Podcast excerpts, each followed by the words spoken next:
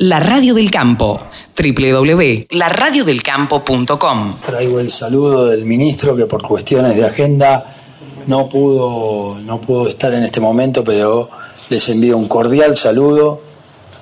Autoridades provinciales, municipales, Omar, Pablo, Miguel, presidentes de las entidades, colegas técnicos, colegas ministeriales y amigos varios.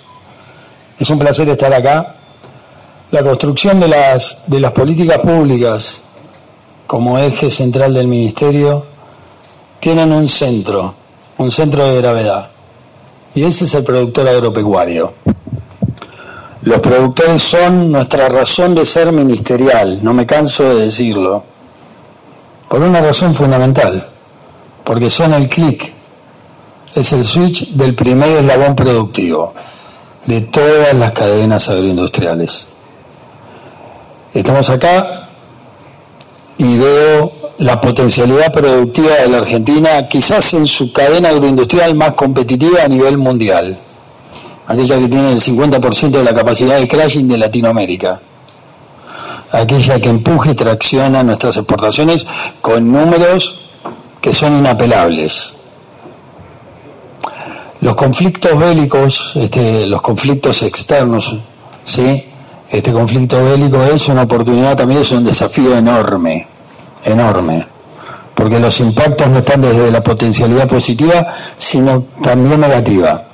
Tensión a las cadenas de aprovisionamiento y eso lo vemos reflejado en algo que bien decía Miguel, la necesidad de asegurar el aprovisionamiento de fertilizante y de gasoil desde el Ministerio trabajamos constantemente en eso, tratando de asegurar el aprovisionamiento de gasoil a la producción a través de IPF Agro, en el cual tenemos asegurado un nivel de aprovisionamiento. Vemos lo que pasa en las estaciones de servicio quebrando, quebrando los stocks, sobre todo en ese eslabón, pero vemos también crecimientos de demanda de ciertos sectores de un 68% en volumen interanualmente no puntualmente el campo que tiene un aprovisionamiento estable y una capacidad de almacenaje determinado. Ese aprovisionamiento de gasoil y insumo productivo fundamental en la cosecha que ya lleva al día de hoy avanzado un 31% puntualmente hablando de la de soja, ¿sí? Tratamos de asegurarlo y monitorearlo todos los días. En cuanto a los fertilizantes, Trabajamos constantemente con el Banco Central para determinar el perfilamiento de lo que se necesita de aprovisionamiento.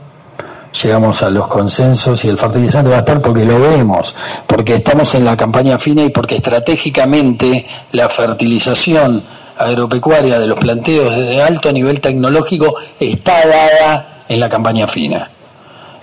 Porque no fertiliza solo el cultivo, sino que fertiliza todo el sistema. Entendemos estratégicamente la oportunidad que tenemos y la ventana que tenemos para poder llegar en tiempo y forma con eso. Y trabajamos consecuentemente con eso.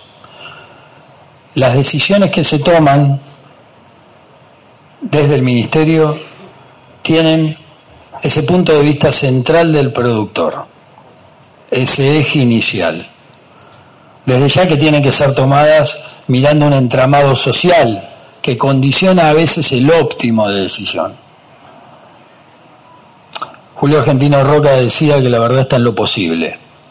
Después lo repitieron varios presidentes argentinos. La factibilidad del óptimo al que siempre tenemos que apuntar está condicionado por el entorno.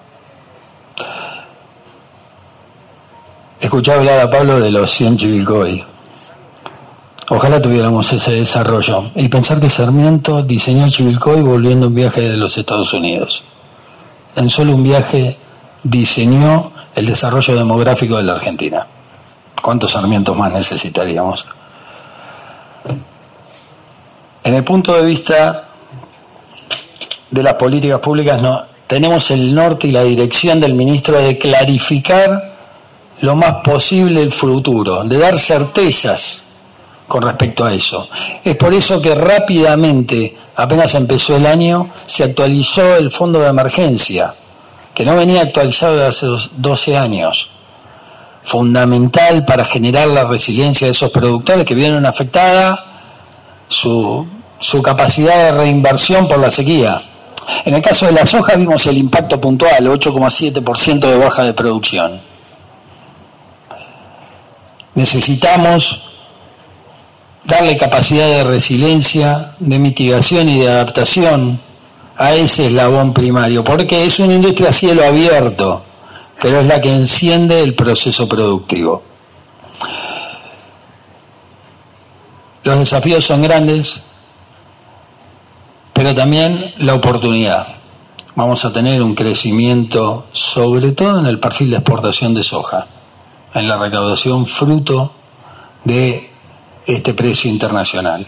Y trabajamos consecuentemente abriendo todo lo que está disponible dentro de nuestros volúmenes de equilibrio, asegurando el aprovisionamiento interno, pero también potenciando el externo para que el productor pueda captar ese precio internacional.